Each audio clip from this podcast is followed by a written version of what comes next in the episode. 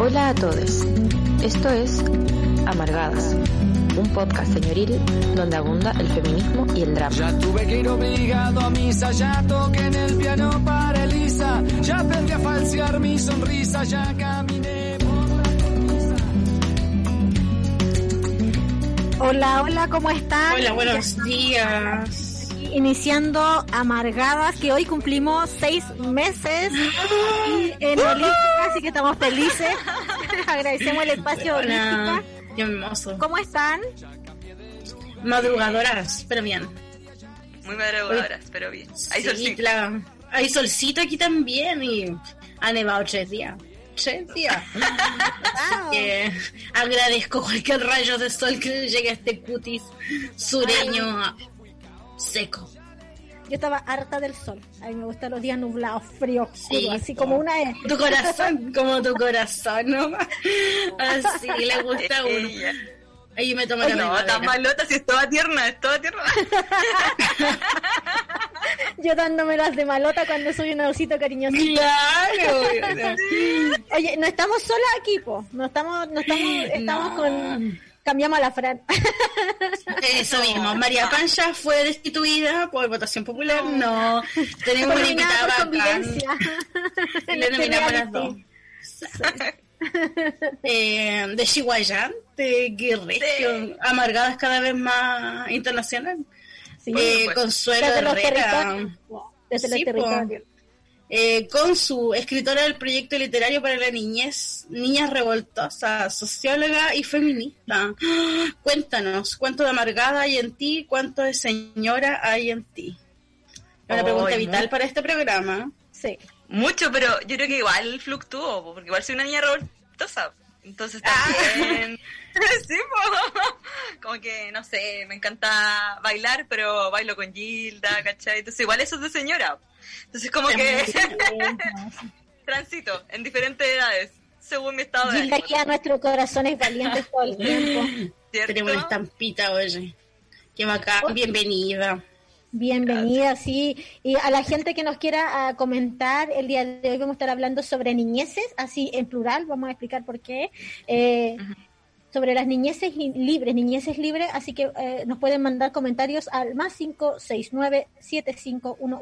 569-7511-1852. ¿Sabéis que? No estoy segura de haberlo dicho bien. Pata, lo Sí, lo dijiste. bien. Más 569-7511-1852. Ah, no, eso, eso está regio. Para ah, iniciar la conversación, vamos a escuchar el audio, las palabras finales de nuestra frase. Ah, de la María Pancha, la palabra de despedida.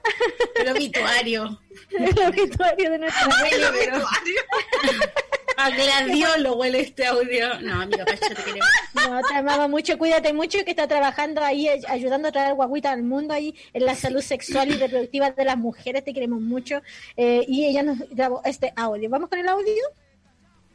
Y luego lo comentamos. Hola chiquillas, buenos días, ¿cómo están? Espero que muy bien, también a todas las personas que están escuchando. Hoy vengo a hablarles de la niñez, un poco para introducir el programa y también posicionarnos desde dónde vamos a hablar. Eh, primero es importante decir que la niñez no ha existido desde siempre. Antes las niñas se relacionaban un poco libremente con los adultos desde el destete, sin hacer como mayor diferencia en los roles que ocupaban. Pero apenas empiezan a crearse los estados, la niñez se empezó a entender como un estado salvaje, inacabado, o, hay que, o que hay que dominar. Este paradigma de la niñez, que lamentablemente parece que es el hegemónico hoy en día, concibe a las niñas o adolescentes como objetos del derecho, lo que significa que todas las leyes, las instituciones, la sociedad, la cultura y todo el, el entramado en el que vivimos debe proteger, respetar, cuidar y dar atención, pero por sobre todo controlar desde lo adulto a la niñez y la adolescencia. Este último punto, el control es un punto central en esta visión, porque nos dice que los niños son depositarios del derecho, ya que los concibe además influidos por la Iglesia Católica como inocentes o como portadores del pecado original, y que deben sí o sí ser socializados con éxito porque si no son peligrosos. Esta visión aún la podemos ver o la seguimos viendo en realidad en prácticas pedagógicas, por ejemplo dentro de la escuela, el sistema educativo, y además en las prácticas disciplinarias, como por ejemplo cuando los adolescentes son infractores de ley, Todo esto claramente cruzado por un gran sesgo de clase, ya que a los niños que tienen más condiciones materiales en general se les asocia durante su infancia como con la inocencia, y a los pobres o a los que tienen menos condiciones materiales o a que viven en clases como más populares, a lo salvaje, a lo que hay que dominar, a lo que hay que encauzar. Esta visión eh, que todavía existe empezó a modificarse en la década del 60, que empieza a cambiar de a poquito, como como un nuevo paradigma dentro de organismos internacionales, pero no es hasta los 90 donde se empieza a reconocer una nueva visión de la niñez como dentro de los estados.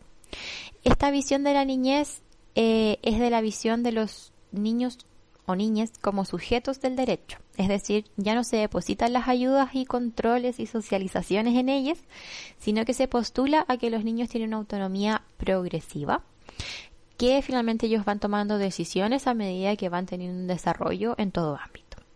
Uno de los principales hitos para solventar esta nueva, por así decirlo, visión de la niñez es la Convención de los Derechos del Niño, a la cual Chile adscribe desde el 90, que es un punto importante, eh, y esta convención tiene cuatro puntos principales, que son el tema de la no discriminación, ya que ningún niño puede sufrir discriminación por ninguna de sus características o ninguna de sus condiciones. Lo segundo es el interés superior del niño, que las leyes, dice que las leyes deben beneficiar a la infancia de la mejor manera posible. Lo tercero es la supervivencia, desarrollo y protección, que dice que las autoridades del país deben proteger al niño y garantizar su pleno desarrollo. Y lo cuarto es la participación, que dice que las niñas tienen derecho a expresar su opinión en las decisiones que les afectan y que deben ser tomados en cuenta. Esta visión o esta convención en realidad, además de estar como bonita y enmarcada y ser firmada en la ceremonia por los países, obliga a los estados a generar marcos legislativos para generar condiciones donde se cumplan estos derechos. Y desde ahí hay dos temas que suceden. Uno eh, es que esta visión todavía no está muy bien arraigada, no ha llegado al cotidiano de los niños y los adolescentes, eh, porque hay toda una cultura que podríamos englobar en la cultura como del adultocentrismo, que todavía genera obstáculos en cómo eh, los padres, cuidadores o las autoridades se relacionan con las niñas. Pero otro gran tema que podemos ver en este territorio, hablando de Latinoamérica en general y Chile en particular, es que hay un sistema económico que no deja implementar estos, eh, estas condiciones para cumplir estos derechos ya que es un sistema económico que en realidad eh, no deja mucho bienestar a nadie. En Chile, respecto a los derechos de los niños eh, o a esta visión de la niñez como sujeta de derecho, estamos muy mal. Ya, por ejemplo, podemos decir que no hay una ley de protección integral de la infancia y somos el único país de Latinoamérica que no la tiene. Pero también podemos nombrar, por ejemplo, eh, que no hay una adscripción o no se generan las condiciones para cumplir estos derechos dentro de los sistemas de educación o de salud. O podemos también nombrar aún más grave las violaciones activas y repetitivas de los derechos de los niños en las instituciones del Estado como el Sename o de las fuerzas represivas en todos los territorios. Yo me pregunto al final de todo esto si es posible que en Chile tengamos en algún momento eh, una visión de los niños como sujetos del derecho o si se puede llegar hasta eso y cómo llegar ahí. Yo creo que efectivamente para algunas niñeces con condiciones materiales relativamente privilegiadas, podemos apostar a un cambio individual como un cambio conductual y un cambio de visión, o sea, como tensionar el adultocentrismo, pero claramente no vamos a poder avanzar homogéneamente si hay niños que hoy en día viven en territorios militarizados, donde se vive día a día el terrorismo de Estado, hay, por ejemplo, niñas viviendo en zonas de sacrificio, sin acceso a agua. Hay niñas viviendo en poblaciones tomadas por fuerzas represivas. Hay niños, por ejemplo, que no tienen acceso a educación, a casa, no tienen familia, no tienen derecho a una identidad. O sea que son cosas mínimas. Creo con esto entonces eh, que si son importantes los cambios que podemos hacer individualmente, en tensionarnos nosotros, tensionar nuestras redes en torno a la visión que, con la que actuamos de la niñez, pero creo que ese cambio no queda completo si no nos organizamos y cambiamos este, este sistema hegemónico y de mercado que en realidad no nos trae más que muerte.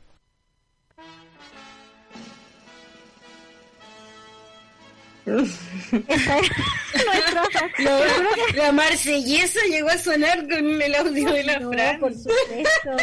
Alien o planeta, María Pancha. Siempre tan certera.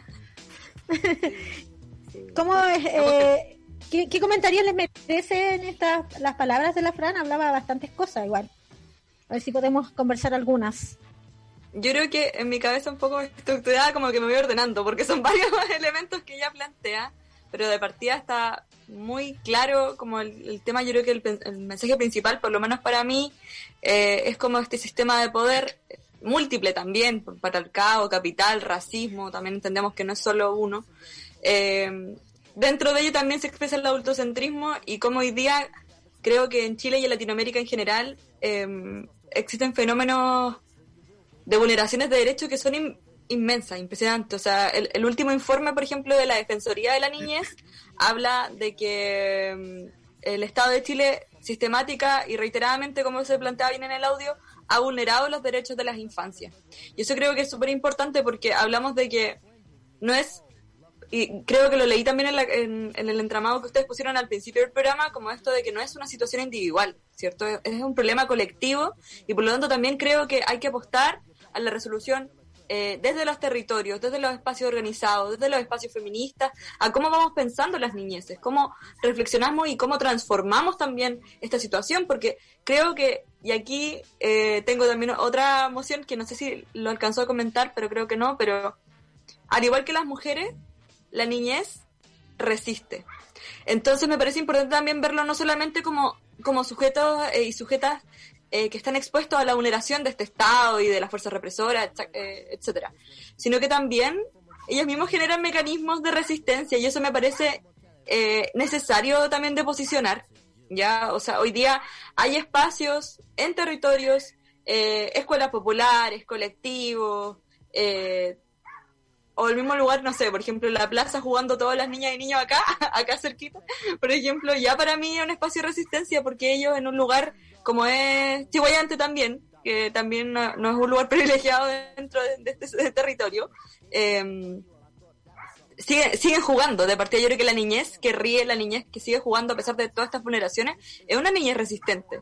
Y me gustaría también plantearlo desde ahí porque yo no estoy dispuesta tampoco a revictimizarlos con el discurso que muchas veces se emana, como esto de los pobres niños, de... También me parece que faltarle el respeto al final, porque estamos hablando de sujetas y sujetos que tienen opinión, que tienen que ser protegidos, sí, por supuesto, es fundamental la labor de defensoría también como de toda la sociedad en su conjunto, pero también ellos tienen una postura y eso es importante recalcar. De hecho, claro, la colectividad también que generan las niñas es pero maravillosa. Se organizan de una manera como una colmena, ¿cachai? Eh, Sí. Que por, por- muchas veces como, como personas adultas eh, nos invisibilizaron cuando éramos niños, como todo el rato pues poniéndonos como en un nivel subalterno en el que no teníamos como una opinión, ¿cachai? O si opinábamos era como ya, ya, ya, sí, sí, sí, ¿cachai? Y era un menosprecio súper Sí. constante y en realidad tú tenías, claro, este mundo que, que elaborabas como para resistir esa realidad y generar tu propio lenguaje, porque los niños generan un lenguaje también que es súper maravilloso y cuando tienen Sí. posibilidad como de expresarlo a través de escritos, dibujos, te das cuenta que hay un mundo ahí adentro en que em, si te, aunque te enseñan a pintar el cielo azul, el pasto verde, para los locos todo es nuevo y son capaces de reinventarse un mundo que, que claro, debemos resguardar y el Estado tiene que resguardar el derecho de todos los niños del territorio, siendo que Chile es uno de los mayores eh, violentadores a ese derecho de la niña. Pues, ¿cachai? En la Araucanía del 2015 se tuvo que instalar el Instituto de Derechos Humanos y los, los observadores, ¿cachai? Producto de los informes que estaba emanando la OAM. Eh, yo tenía nota aquí, Pero, ah, claro, hay un montón de informes que ha hecho la UNICEF, ¿cachai? Las Naciones Unidas en torno a la violencia que hay en la Araucanía. Pues, entonces, como que ya hay una perspectiva de cómo Chile mira a las niñas. Exacto. Yo quisiera también eh, justamente hablar un poco como sobre las niñeces, como el, el rol, como, como el, el, mundo adulto ha concepcionado siempre o ha comprendido las infancias, las niñeces, porque me parece algo sumamente relevante, como lo decía la Consu, de, de, este ejercicio como revictimizante, como de, mm. de, quitarles agencia, quitarles poder, como quitarles opinión y eh, solamente eh, encapsularlo en esta, en una lógica proteccionista que es súper acotada, además súper tecnócrata del derecho, y que mm. no le da ningún otro espacio, ningún otro rol, que lo sume en un rol pasivo. Eh, creo que es muy muy importante como mencionar eso, como, como ir desentramando, porque uno piensa, como lo pusimos nosotros en Instagram, eh, que el adultocentrismo es solamente una lógica relacional entre adulte, niñe, y no es así porque es un sistema de opresión estructural, ¿no? Que se basa en relaciones jerarquizadas eh, entre eh, intergeneracionales. ¿Ya?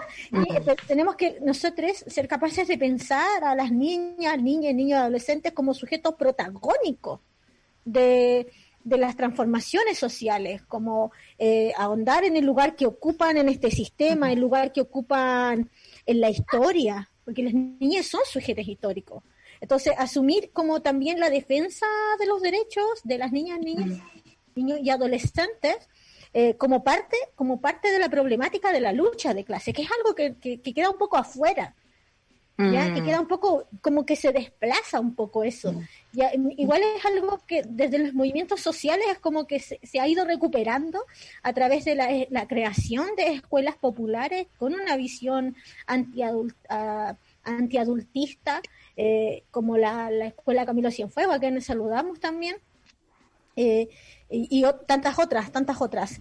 Entonces, también, y se construye también una narrativa única que es eh, de la infancia o de las infancias proteccionista, familiarista, que, mm. que como decía, que encierra a las niñas solo como depositarios de políticas que crean los adultos. No, no, no pensando en, en como quitándole todo su rol como sujetos sociales, políticos, toda su capacidad de, transformación. Entonces, claramente es, hablar del, del adultocentrismo también es, algo relevante.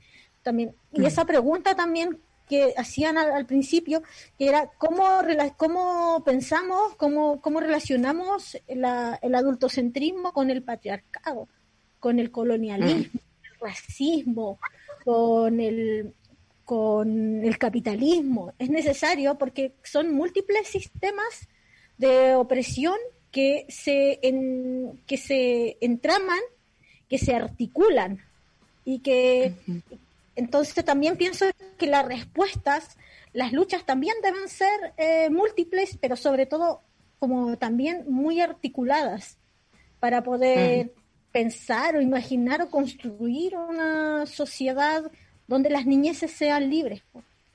Y ahí tenemos que hablar, por ejemplo, porque hablamos de niñeces, porque son, son múltiples. No podemos pensar las niñeces sin pensar en los territorios. Por ejemplo, pensar no, no, es, no, no, no es la misma situación como tiene que ser desde una perspectiva intersectorial. Porque como decía la Fran mm. también en el audio, no es lo mismo como la experiencia eh, de niñe de, de un niño, digamos, con recursos que un niño migrante. Exacto. Las niñas que habitan la diáspora o, o, las niñas que viven la militarización. Mm. Los niños que, las niñas que viven también como la, la el no, no, acceso a la educación o los niños que viven otro tipo de represión que se vive en las poblaciones. ¿cachai? Creo que eh, y hay que empezar a hablar un poco de, de, las múltiples niñeces contra ese discurso que es homogeneizante, que pretende dar como también súper occidental de, de, una infancia, de la infancia. Universal. Claro. No, respeta la historicidad, la culturalidad, ni, ni, ni las, las, las, las experiencias históricas de, los, de, los, de las niñez, de las niñeces. Exacto. Muy de acuerdo con eso. Como me pasa también que siento que em, a veces quieren, bueno, como yo creo que en realidad es un mecanismo de opresión también, o sea, sirve mucho categorizar en, en, una misma esfera, ¿cierto? Como a la mujer, a la, al niño, porque aparte no, no, no son las niñeces de infancia, no, es el niño, ¿cachai? Los derechos del niño. Claro, los derechos del niño que nos acordamos una vez al año y que les compramos juguetes y ahí se nos, como que las culpas se expían un poco, ¿cierto? Pero del resto del año, lo que opinen, lo que sientan, no es muy relevante. Claro. A mí, por ejemplo, me pasa eso, como esto de, de, de que siento que es un, una expresión, una categoría en la que el poder intenta limitar también el potencial político y social que tienen las infancias y las niñeces. Creo que eso igual es importante, porque, por ejemplo, cuando hablamos de las infancias migrantes, por ejemplo, eh, cuando hablamos de las infancias del pueblo mapuche, eh, y en general también de los pueblos indígenas, no solamente de ellos, eh, afrodescendientes, aymara, cuantos más también. creo que es relevante poner también esas niñeces en, en la centralidad del debate porque siempre están en la periferia, siempre están en la periferia y siempre vemos como el, este niñito del, del comercial de, de Soprole rubio comiéndose el yogur, ¿cachai? Con su mamá al lado, así, ay, cómete el yogur, ¿cachai? Como la mejor expresión como del patriarcado un poco, ¿cierto? Como niños siendo atendidos por madres también oprimidas, pero que están ahí y que al final termina siendo como, yo siento que, por ejemplo, a mí me pasa que si bien yo lo posiciono también como parte de la lucha de clases, creo que también, sobre todo la lucha feminista, esto, esto es una trinchera, porque creo que mm. también, y hemos tenido conversaciones y diálogos con compañeras, porque igual en un momento creo que eh, la lucha por la autonomía de los cuerpos, de, de las cuerpas, de los cuerpos, como que en un momento como que terminó también teniendo un discurso un poco sesgado, bajo mi, mi concepción, donde la niñez igual queda desplazada, las niñeces quedan como fuera. Y yo personalmente, generalmente, aparte este, este discurso como antiadultista, eh, lo vengo teniendo hace varios años por, también por el trabajo en territorios, en mi territorio, con infancia. Entonces, me, chocaba un poco esto de como dejarlos de lado. Yo entiendo que, por ejemplo, yo no quiero ser madre, pero eso no significa que, eh, para mí, por lo menos, no significa que yo no, no voy a relevar el rol de las infancias dentro de esta sociedad. Eso igual creo que es importante, ¿no? Como para mí es un tema político, no un tema personal. No solo personal, a eso voy. Sí, exactamente. Entonces, sí, porque como que igual es como, ay, y como que de hecho muchas mujeres se sorprendían porque yo no era madre y hacía algo para las infancias y era como, bueno, soy una sujeta que quiere transformar la sociedad, ¿no? Entonces quiero intentar aportar desde otra Simplemente eso. Sí, sí, y, también termina siendo incluso un poco triste porque te das cuenta como, por un lado aquí están las feministas madres, por un lado aquí están las feministas, y así nos van segregando y así generamos también como diferencia entre nosotras cuando, cuando debería ser también un frente común contra el patriarcado, el capital, el colonialismo y todo, o sea, pero bueno, un comentario. Claro, por eso es tan importante la articulación. Que es, es, muy importante, eh, por supuesto que es... Eh, tiene sentido analizarlo desde la interseccionalidad, pero también, eh, así como nos enfrentamos a múltiples sistemas de, opresión, eh, debemos articularnos y nuestras luchas deben ser múltiples, pero articuladas. Y desde ahí te quería preguntar sobre el proyecto Niñas Revoltosas. Sí. Ah, ya, el proyecto. Bueno, el proyecto es un proyecto. A propósito, mi hijo lee los cuentos. Yo se lo he Me encanta. Un besito para, el precioso. Me encantan sus videos, además. Ah. Muy divertido. Sí. Hoy, bueno, em, nuestro proyecto nace ya hace dos años. Eh, un proyecto que hacemos también, como llama al principio, desde para los territorios. Em, y le escribimos un poco a las niñeces con las que nos rodeamos. Yo tengo muchos primos y primas chiquititos. Eh, y como siempre he tenido primos chiquititos, somos muchos, así que siempre han estado ahí habitando. Y, y también a, mis vecinas, a mis vecinos, también pequeños. Y a la niña que fui, yo creo que eso es importante, como que creo que el adultocentrismo lo que hace también es un poco incendiarte de tu experiencia de infancia y, y como lo que sale el, manifiesto antiadultista, ¿cierto? Que también fue citado por ustedes, que es como que, llega un momento donde los privilegios de la adultez, que es por ejemplo que te escuchen, que tu opinión sea válida solamente por ser adulto principalmente, adulto no tanto, pero igual. pero en el fondo que te escuchen porque tenés una voz más fuerte, ya, pero ¿qué pasa con las niñeces? ¿Qué pasa cuando una era niña y quería decir algo y era como, oh, ya, oye, aquí los niños no tienen que hablar de esto? No son temas para niños, que es lo que nos decían cuando éramos pequeñas, ¿cierto? Entonces. eso también de que califiquen de infantil algunas actitudes. de adultos, por ejemplo, con un total desprecio. Totalmente, totalmente. De hecho, nosotros por eso también reivindicamos el, como el hecho de niñas revoltosas. Bueno, de partida revoltosas también porque nos gusta la revuelta, ¿cierto? Es una palabra muy bacán. Sí, es que es, lo que también te... Y te retaban cuando te decían eso. A mí me... Bueno, mi mamá y mi papá afortunadamente lo reivindicaban, pero para otros familiares era terrible que hubiera una niña que opinara de, política a los seis años. Así como, ¿por qué ella está hablando de esto, cierto? Entonces nosotros reivindicamos un poco esto, como de, de, del ser sujetas y sujetos que existen y resisten dentro de la sociedad y a partir de eso generar contenido amoroso, cercano, pero no por ello menos crítico, que eso igual es importante, para las niñeces. Eh, ya tenemos seis cuentos, el, el domingo lanzamos el último, eh, de, este periodo, pues en realidad probablemente el próximo mes si nos inspiramos hagamos otro, depende de la realidad que nos estemos. y, sí. Y bueno, es Millalena el Salavoz, habla obviamente de una niña mapuche en el marco de todo este contexto de esta oleada neofascista, esta situación que se produjo en Coracautín y todo lo que ha pasado también con los presos políticos mapuche. Eh, creíamos que era importante cómo explicamos porque lo entienden, pero como también cómo lo acercamos, porque también yo creo que exponer a las niñeces a más violencia también es súper violento. Ojo ahí, como que yo también creo que tiene que ser un lenguaje cercano. Y, y con ello no, me, no digo que sea por lo mismo menos crítico, si puede ser crítico, solamente que tiene que ser en otra forma. Podemos jugar y hablar de cosas con contenido. Eso igual es súper adultocéntrico, pensar que la única manera en la que hablamos temas serios e importantes es en un lenguaje técnico y en una asamblea donde hay que hablar dos horas, ¿no? O sea, podemos jugar y podemos crear otras formas también. Me parece que eso igual es como ir como repensando la forma en la que incluso nos, nos relacionamos, no, no, nos expresamos como sujeta y sujeto. Bueno, y este proyecto apunta a eso. Eh, hay mucha, generalmente obviamente nuestros protagonistas son niñas, eh, pero también hay niños y más adelante también van a haber niñas y la idea es que, que vaya fluctuando y, que vaya variando y que nos ha pasado mucho que, porque nosotros además, antes de esto obviamente, hacíamos cuenta cuenta en los territorios. Eh, Lota, Tomé, eh, fuimos a Santiago también, a Temuco, eh, la población San Antonio, hemos estado en varios lugares donde hay compañeras trabajando, por ejemplo en Temuco fuimos a la Escuela Popular Gini Sandoval, eh, ahí estuvimos también con las niñeces de allá em, y leímos Sofía y el humedal. Y bueno, el, el tema les pegó mucho, les gustó mucho, fue muy...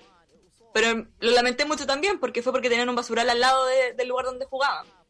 Entonces obviamente le hacía mucho sentido el tema medioambiental y la lucha medioambiental porque ellos veían como el lugar donde ellos querían, no sé, andar en bici o jugar entre medio de las plantas estaba todo contaminado. Entonces, hablamos de cosas que sabemos que las niñeces también están viviendo. Intentamos también, intentamos también dialogar con ellos. Por ejemplo, cuando construyo un cuento, yo siempre se lo leo a la hija de una amiga, como que siempre son mis colaboradoras y las ponemos y todo, porque obviamente, pues, o sea, como, como también se genera ese diálogo. Entonces, es un proyecto que se hace, yo creo que a partir del profundo amor feminista, como por la transformación y la revolución necesaria, pero que termina siendo súper inspirador porque yo creo que siempre está cambiando, o sea, trabajar con niñeces, permanentemente estar ahí activa y, y, afortunadamente yo creo que ha tenido un buen recibimiento porque como estamos en una sociedad adultocéntrica, son muy pocos los proyectos que hay para la infancia.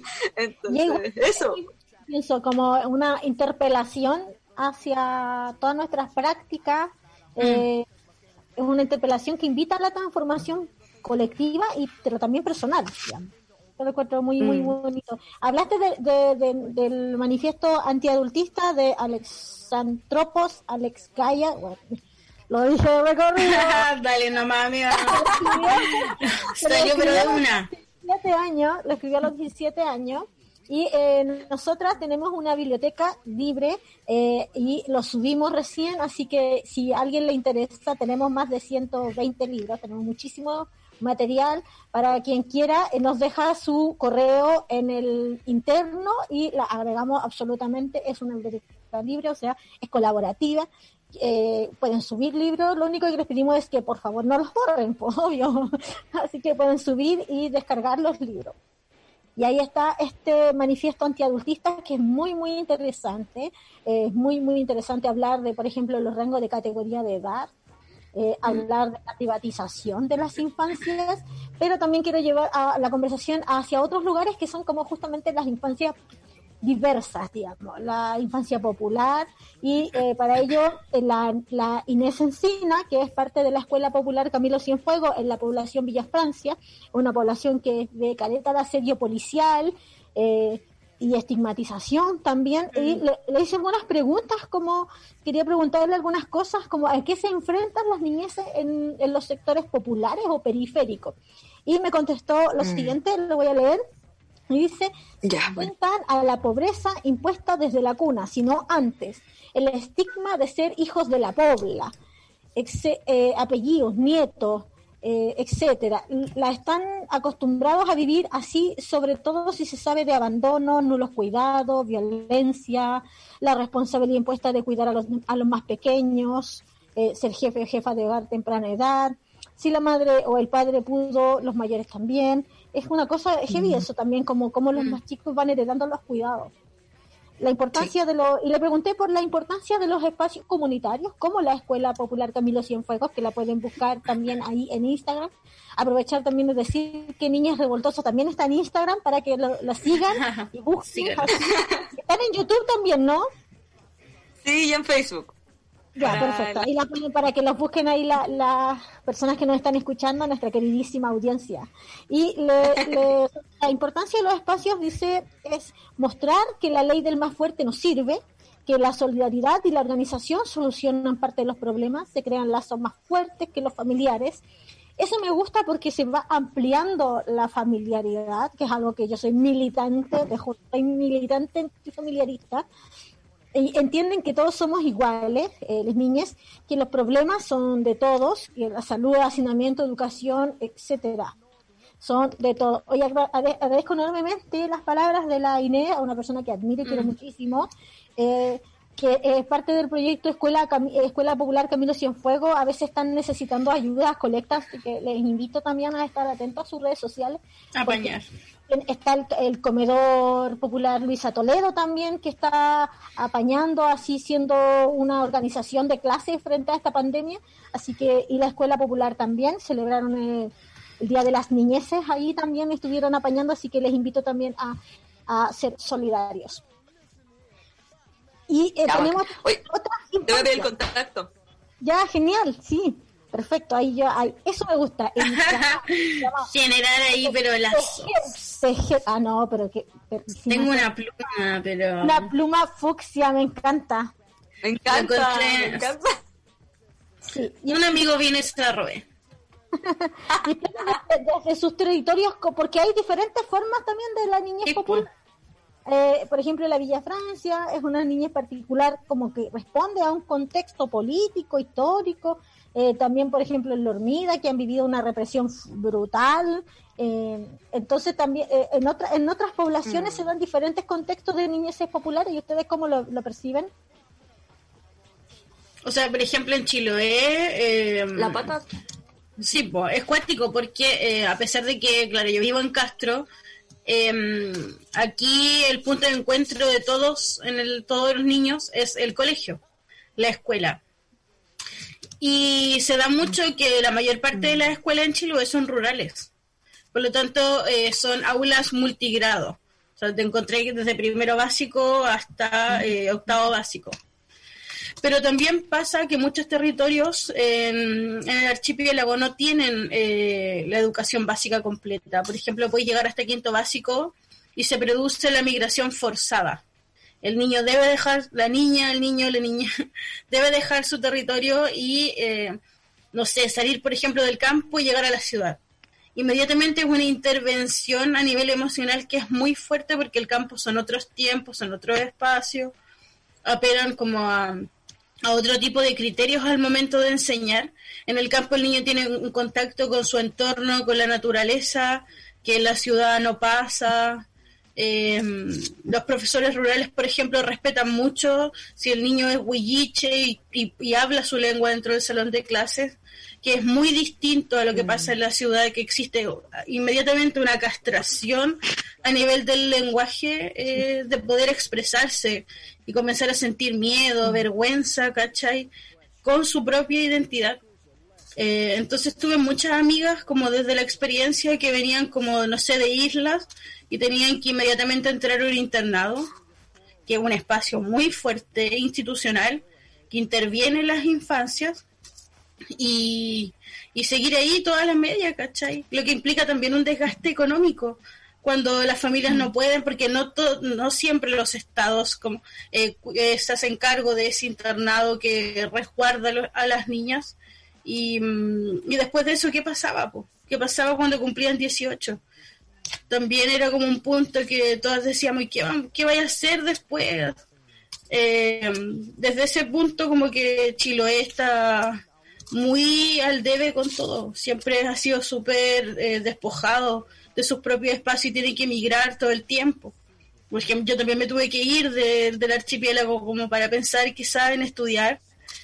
Y como que el niño vive siempre con un con ganas de retornar como que hay una ansia del retorno de cuando, cuando te expulsan casi de tu espacio para, para sobrevivir, o para vivir. esa migración forzada también no solo la, la viven las niñeces eh, en la ruralidad por una, una economía, un sistema económico profundamente centralizado, eh, sino que también lo, lo, viven a partir de la migración forzada de las mujeres, que tienen que mm. dejar al cuidado de las familias a sus hijos para venir a trabajar, por ejemplo, a, lugares más centralizados. ¿Cachai? Que es otra forma de vivir también una, esa migración forzada. Y Toconsu, como, como, la, como desde allá, desde el territorio de Concepción, Chihuayante, las niñeces populares, ¿qué, experiencias tienen? Eh, acá yo creo que es como un híbrido también porque hoy disculpe mi internet está súper malo pero bueno es parte también de la yo también me pego no te preocupes. Es de resistir haciendo la radio en pandemia así que les pedimos comprensión a la gente también. A puro sí, silencio que me pegué. A puro corazón. Sí totalmente. Bueno, yo creo que también eso, bueno, quizás también se, se expresa más en Chiloé, pero por ejemplo ahora con la pandemia muchas niñas y niños que no pudieron tener acceso a, a, tener clases virtuales porque no tenían celulares, no tenían el tema de la brecha digital. Em, yo creo que se ha expresado sobre todo en esta crisis sanitaria y como obviamente, bueno, uno de los tantos mitos del capitalismo se cae, porque era como, no es que ahora todas las personas tienen internet, era como lo que más se decía, ¿cierto? Que supuestamente, como que, no, que todo el mundo lo tiene y es mentira, es mentira. No hay una conectividad. No, pues no hay acceso. No, no, no, y, también eso pasa por, yo creo que como otra, otro eso, otro, otro manto del capitalismo que se desprende, pero además eh, yo siento que acá es como ese híbrido, como por un lado como, como acá hay cerro y río, todavía hay niñas, niños y niñas que juegan en el cerro y en el río, ¿cachai? Como cuando yo era niña, eso pasa todavía. Pero también las forestales han cercado cada vez más el cerro. Entonces no hay accesos como los que yo antes salía de acá y caminaba una cuadra y llega al cerro. ¿Cachai? Como que no, es difícil. Y me tiraba después. Ya, pues ahora no. ahora está todo cercado, ¿cachai? Ahora hay, hay forestal, forestal, tanto, tanto, forestal, tanto, ¿cachai? Entonces, yo creo que las niñeces también viven ese impacto o la contaminación del río. O sea, yo creo que acá como que suceden muchas cosas, la ascensión de la inmobiliaria y que ya hay pocos terrenos para jugar. Son muchas cosas que creo que, que se expresan en su cotidianidad y que ellas, ellos y ellas también ven. Por ejemplo, voy a, voy a citar un caso muy específico que nos pasó para una asamblea de la niñez que hicimos eh, en diciembre del año pasado. Porque, bueno, como también somos la asamblea de Chihuayante organizado, la asamblea de mujeres Chihuayantú, tenemos varios espacios que se han organizado como post revuelta popular y desde eh, Mujeres Chihuayantú organizamos una asamblea de la niñez. Bueno, el punto es que la hicimos en Villa Futuro, acá eh, los bloques y mm, una hora antes llegaron los pacos a la plaza porque había mujeres lavando la alfombra en la plaza porque no tenían agua, por supuesto, como pasa en muchos lugares. Em, porque estaban trabajando eso, y los pacos las tomaron y se las llevaron detenidas y se llevaron la alfombra. Lo hicieron en una plaza, entonces habían, estaban sus hijas, sus hijos, sus hijes, ¿cachai? E- Estaban eh, muchas niñas ahí transitando, jugando, y todas vieron eso. Entonces, como yo, obviamente, eh, llegaron la mayoría súper acongojados a la asamblea contando así como, tía, vinieron los pacos y se llevaron a la tía no sé cuánto, y yo así, chuta, ¿cachai? Como, o sea, una ya tiene su posición clara frente a las fuerzas represoras del Estado, eh, este odio parío que es por toda la injusticia, eso ya está. Y no tengo ningún miedo en decirlo, no importa la buena. Ah, no, aquí hay censura, puedes decir todo lo que Maravilloso. Aquí amamos la cumbia, odiamos la yuta. Eso. Ah, me encanta, son de las mías entonces. Ah. pero ¿cachai? Como eso, pero ese odio como que siento que igual una, una de alguna forma, con todo lo difícil como que lo podéis manejar, pero ¿cómo contengo a, a un niño que viene, ¿cachai? Como descompensado después de ver eso porque era su vecina, ¿cachai? Que se la dieron detenida por lavar una alfombra en la plaza, ¿me entendís? ¿cachai? Como, yo digo, estos Mm. tipos no les importa nada, ¿cachai? No, em, no tienen, por supuesto que ningún respeto ni ningún nada con las mujeres, ya sabemos, ¿cachai? Con todas las violencias que han ejercido sistemáticamente, pero además las niñas, ¿cachai? Además las, las niñas que están ahí como espectadores viendo todo eso, entonces tuvimos que hacer como que la asamblea se nos desvirtuó un poco, pero a mí me dio lo mismo, sinceramente, como que hicimos dinámicas de contención, jugamos, pintamos, nos fuimos en otra, y al final, de hecho, resultó bastante bien, y yo creo que para mí esa es la asamblea, porque la asamblea no es más Claro. escuchar la voz de, de quienes la integran, entonces no es como esa tabla, dos puntos, varios, ¿no? Pues tiene que tener la capacidad de también ser dinámica y Claro, acotarse claro. el contexto, ¿cierto? Sí. Sí. Entonces, resultó bastante bien. Eh, hicieron unos dibujos que hasta el día de hoy están en la junta de vecinos ahí ya en Villa Futura. Qué bacán. Eh, eh, sí, pues no, y poniendo también ellos así como un paco y así como, eh, me cargan los pacos, ¿cachai? Y así como, lo lamento, no queríamos llevar la discusión a esto, pero ustedes lo provocaron. Así que, Me gustan los berlines, no me gustan los pacos. Sí, no, uno así como, me gustan los galletones. Dibujó un galletón, así como, ¿qué te gusta? Así como cosas así. Así que está todo muy combinado. Genial. Y- Oye, no. Sí, pues, qué- bonita la experiencia igual, por poder Mm. eh, situarse en el contexto, tener ese ejercicio político de hacerlo y de pensar eh, en todo eso. Bacán. Yo creo que no, no podemos no hablar, como, o sea, no podemos hablar de, de represión como, como lo viven las infancias, las niñeces, sin hablar de la militarización de la zona del Gualmapu. Eh, la pata Sí, pues. iba como a comentarnos sobre eso. Es cuático porque hace un programa atrás donde hablamos de los derechos humanos en Chile, se lo recomiendo, está en Spotify. Hablamos sobre el convenio 169, el que Chile está adherido y hace mucho tiempo, pero como eh, esto también incluye que los niños puedan eh, hablar su lengua en sus territorios, que sus territorios no se vulneren, que su contacto con la naturaleza se respete y como no Chile no garantiza, este Estado no garantiza eso y viola continuamente el convenio eh, bueno, el currículum nacional no incluye eh, la lengua de los territorios, ¿cachai? Por ejemplo, en Chile el huilliche está, pero fuera de, de cualquier tipo de comunicación, entonces se universaliza el lenguaje, invisibilizando todo lo demás, incluso negándolo, está súper silenciado toda la carga que tiene el niño con, con su lugar de nacimiento. Eh, me acuerdo del MBL que decía que la patria es la infancia desde ahí hay como una construcción súper súper política po. y mm, el 8 de mayo del 2019 en vista de todos los informes que habían emanado eh, visibilizando la violencia que viven las les niñas de la Araucanía se forma una mesa de trabajo eh, por la defensa de niñas mapuche. Eh, buscando como entregar apoyo jurídico a todas las familias para que pudieran también em, guiarse. Eh, la UNICEF emitió un, un informe donde a ningún, a ningún familiar ni niño detenido se le leían los derechos, ni se les consideraba la presunción de inocencia. Hay imágenes terribles dando vueltas Sí. de, de la represión a como hay niños que están sangrando de la nariz o no olvidar así a Brandon Huentecol eh, Sí. que es uno de los casos más brutales o la desaparición forzada de José Buenante Buenante ¿verdad? como que Sí. la represión tiene un efecto eh, directo eh, en las niñeces mapuche, eh, producto de la militarización y el Estado ejerce terrorismo de Estado hacia las niñeses mapuche. Sí, de hecho también lo que quería encargaba con, con Exactamente, sí, Sí, con fue- menor de edad. y que Sí, fue torturado después el adolescente por esos mismos pacos, exacto. policía militarizada. Sí, pues.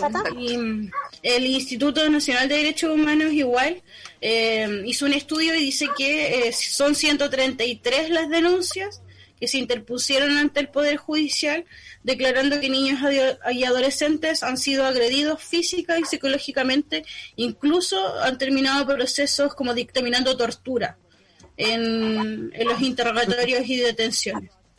Entonces, como es alarmante. Ahí la Es de niñez también ha tenido un rol tremendamente importante en la defensa de los derechos humanos de las niñeces mapuche, principalmente, como abogándonos en este, en este, en este contexto, digamos, de conversación.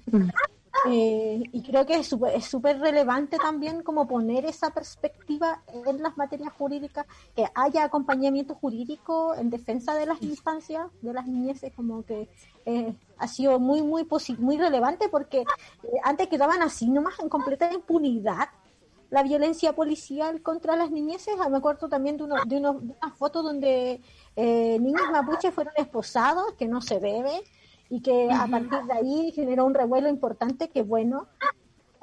Y, y esa violencia del Estado que vive la infancia, las infancias mapuches lo encuentro brutal y que, y que esperemos que, sea, que haya justicia igual, po. porque quedan es súper poco lo que se logra, es tarde también, con muy poca premura, que yo encuentro que la, la lo he dicho varias veces, pero encuentro que la demora en la justicia también es una forma de violencia. ¿Cachai? Totalmente. En el, caso, en el caso de las niñas también, la, la, las- porque no podemos también como dejar fuera como el ámbito de, de género. Las, las niñas, eh, que la violencia la viven de una forma diferente también.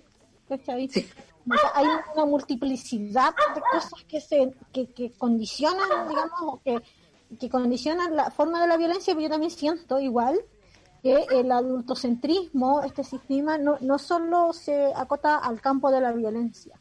Creo que es importante como decirlo, creo que era algo que quería mencionar, que no solo se acota este sistema de relaciones que son jerarquizadas, intergeneracionales, eh, no solo se acotan al campo de la, de la violencia, sino que establece justamente estas jerarquías, estas formas de relaciones y que atra- están atravesadas por otros sistemas de opresión como lo son el patriarcal, el colonialismo, el racismo, como, como lo viven muchas niñeces, por ejemplo, las niñez inmigrantes que deben vivir el desalojo, por ejemplo. ¿Cachai? Sí. Y una Sí, instancia también en las, en- no hablar de las niñeces que están institucionalizadas. Ahí tengo la experiencia, pero también quería pedirles algunos comentarios a ver qué, qué, qué les parece ya casi llegando al final del programa.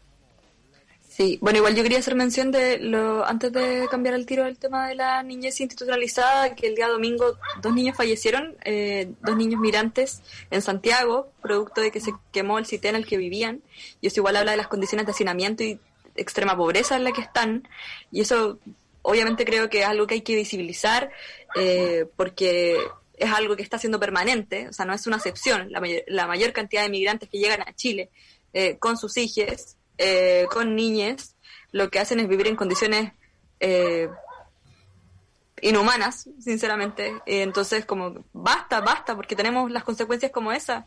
Me, me chocaba, por ejemplo, bueno, nosotros hablamos de los derechos de la niñez, no fue en un foco como muy de la celebración, pero me chocaba, por ejemplo, ver como tanta conmemoración alegre cuando yo sabía que había una familia allá que estaba con la muerte de sus dos hijos. Entonces, eh, basta también, basta, como no, no puedo dejar de mencionar esa situación y, y empatizar sobre todo también con las compañeras y compañeros migrantes que están viviendo eso, pero y pasando a lo de la niñez institucionalizada, eh, bueno, obviamente leyendo harto a la Lisa, a Lisa Monte, una mujer, no sé si la conocen, que, que me cae muy bien, que admiro mucho. Estupenda. Yo lo digo por ahí. Muy potente. Sí. No, pero ah, de verdad leyendo harto la lista y todo, porque creo que es importante como... em, me pasa que me, me molesta mucho el, el discurso revictimizante que era el que mencionaba al principio. Sí. Creo que el eh, visibilizar no más Sename, efectivamente, todos queremos que se destruya el Sename, todos queremos que, que esa institución deje de existir. Sí, ¿cachai? Pero, ¿qué, ¿qué tipo de mensaje, cómo se enarbola, cómo posiciona a la niñez, a las niñeces del Sename? Eh, ¿De qué manera?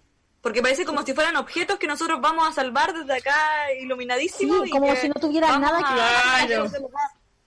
Como si no tuviéramos, como si no tuviéramos, Alejandra Mato también lo dijo en un programa, eh, creo que fue en el, matinal de los que sobran, eh, que decía justamente eso, que había una hipocresía social importante respecto a eso, como que nos horrorizamos con la con, con la niñez en el Sename institucionalizada y eh, pero como si no tuvieran nada que ver, como si no dijeran nada de nuestro sistema social.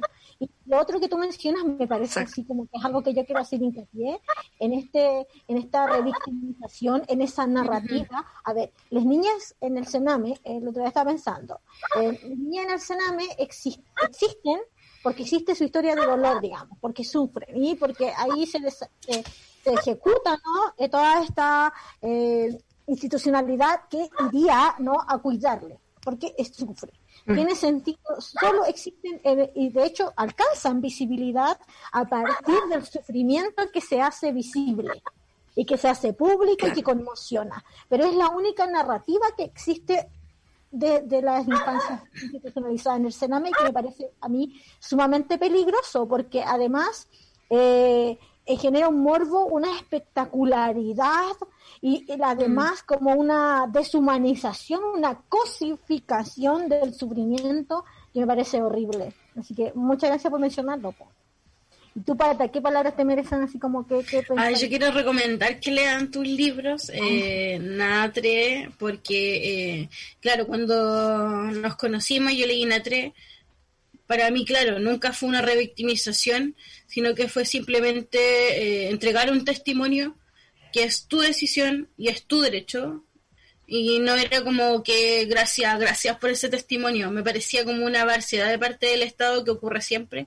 Y también de, de hartos ciudadanos que como que exigen que, que todo testimonio de dolor esté expuesto al morbo para que sensibilice.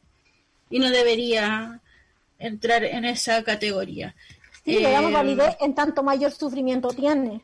Claro, mientras más nos expongamos, es más real. que se le cobra.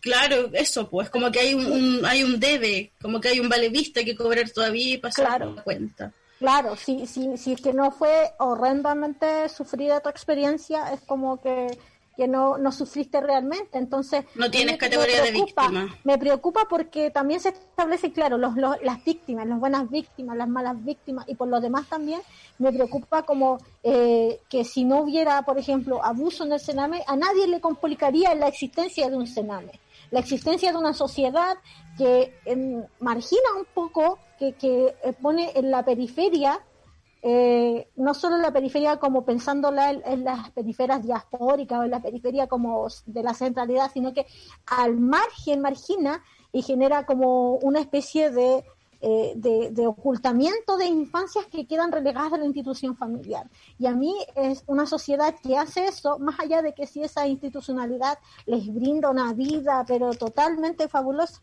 es una sociedad que, está, que es problemática. Por eso me gusta tanto como las la experiencias también de, la Escuela Popular Camilo Cienfuegos y otras que van ampliando la familiarización, porque es sumamente necesario. Porque las niñeces están en una condición de privatización, la viven a partir mm. de la familia y la viven cuando son institucionalizadas en el Sename y en otro Sename, digamos. Sí, y respecto a eso también quería decir, por ejemplo, en el caso de las niñas, eh, los niveles de vulneración a derechos en, específico para las niñas durante la crisis sanitaria. Bueno, paréntesis, hay un perrito aquí que nos está acompañando. El perrito del vecino, ahí está. Porque obviamente hay una población aquí. No claro, esto me quiere aparecer, está desde la calle, con una cuña. Sí, ahí está. Ya, pero bueno. Igual Me gusta la bueno, pero el tema... eso está diciendo. Claro. Se quiere expresar más lindo. Ya, pero bueno, la cosa es que yo creo que igual el tema de la vulneración de derechos de las niñas durante la crisis sanitaria, y bueno, desde antes, es algo muy significativo. Por ejemplo, la campaña Niñas No Madres, que durante estos días también siempre cobra importancia, como lo sucedió en Brasil. Esta niña de 10 años que al concederse el permiso judicial para realizarse un aborto porque eh, su tío la abusaba, eh, un grupo de fascistas y conservadores pro Bolsonaro se pusieron en el hospital para intentar obstaculizar la realización del aborto y feministas, afortunadamente también de, Brasil, fueron a, ponerse afuera para poder enfrentarse a ellos. Imagínense lo que significa esa experiencia para la niña, que claramente tiene que haber escuchado o sabido de alguna forma la situación. O sea, van a obstaculizar el aborto, pero no van a funar al tipo que fue el que ejecutó la violación. Exactamente. Fácil, fácil dentro del concepto conservador. ¿Ya que voy con esto? Que siento que el cuerpo en general, los cuerpos feminizados en todas sus expresiones, tanto niñas, mujeres, en, la, toda la diversidad que existe y también más adelante como adultas, siempre están en cuestión. Y me parece eh, bastante grave que sigamos diciendo que la casa es el lugar más seguro, y ahí me tomo también de las palabras de la Elisa, como esto de la familia, ¿cierto? De seguir idealizando el modelo de familia mm. patriarcal, cuando yo creo que hay que avanzar a otras formas de socialización que efectivamente estén basadas en la horizontalidad y en el amor. para mí es fundamental, creo. No, eso, que en el fondo como que sean lugares seguros, sean lugares seguros para la niñez. Sí, que las comunidades sean las bases de la sociedad. Claro. Que amorosas, eh, que se cuestionen sus prácticas adultocéntricas, eh, que tengan una concepción antiadultista. Ese les invitamos, ese era el, espíritu de este programa, ya estamos llegando al final, queremos agradecerte. Está volando. Tu participación fue genial, una conversación donde pudimos tocar varios temas, así que tenemos un audio. Vamos a escuchar eh, agradecer la participación de Consu, que, que bueno que haya estado, cómo te sentiste. Eh, estamos muy contentas nosotras de tenerte acá y de, tener a niñas revoltosas también. Así que repite, por favor, las, redes sociales ahí para que te escuchen. sí, bueno, les invitamos a todos a que nos busquen, a que jueguen con nosotras. Pueden encontrarnos en Facebook como Niñas Revoltosas, en Instagram como Niñas Revoltosas porque no está la ñ. Claro. Y eh, también en YouTube. Así que nada, y ahí nos pueden escribir, enviar dibujos, lo que ustedes quieran. Eso. Vamos a escuchar el audio. Bueno, chiquillas, gracias por el programa. Eh, estuvo súper interesante. Eh, me voy con muchas reflexiones bacanas respecto de, de las infancias, de, la vulneración que ejerce el Estado y, y otras entes e instituciones que, que también ejercen, así como a los adultos, también lo ejercen a los niños y los niños también quedan ahí invisibilizados. Eh, quizás agregar, eh, que quizás lo tocaron poco en el programa, creo que están acabando ya. Em, nada, que como reproduce, se reproduce también esas mismas lógicas adultocéntricas en la familia y que creo también da para darle harta vuelta y también porque muchas veces es nuestro lugar de acción más directo eh, al pertenecer a familias y, desde ahí eh, darle una vuelta a cómo no reproducir lógicas adultocéntricas y, y vulneradoras de, de las niñeces. Eso, saludos, bacán el programa, muchas gracias. Saludos, eh, una buena reflexión igual eso de, cómo nosotros en la familia eh, reproducimos prácticas adultocéntricas. Les queremos dejar invitadas a escuchar eh, este capítulo en formato podcast en Spotify e iVoox y también a contarles que pueden a acompañar, a ser parte de esta construcción de Proyecto Radial en eh, suscribiéndose a nuestra comunidad en holística, en patreon.com holística Stash Holística Radio. Oye, me lo dije re mal, pata, repítelo, please. Por favor, sean parte de la comunidad holística porque somos una familia, una radio independiente. Descarga la app y únete al Patreon. En patreon.com slash holística radio. Y en, Play Store y App Store puedes... Oye, ¿puedo decir una cosa? Sí, claro. ¿Puedo decir una Obvio. Claro, sí, claro, claro, claro. Eh, es que el otro día hablaba con compañeras eh, feministas de acá, la cooperativa La Cucha, que están haciendo varias cosas sobre todo, y hablaban de un tema que me parece muy importante y lo voy a dejar acá para que lo busquen ustedes en la casa, que son los núcleos de convivencia. Dejar de pensar en las familias y pasar a pensar en los núcleos de convivencia, que son efectivamente estos lugares donde nos relacionamos de manera horizontal, donde crecemos a partir de, de la amorosidad, de las relaciones sanas, y que también puede cambiar, que fluctúa, que no siempre es el mismo.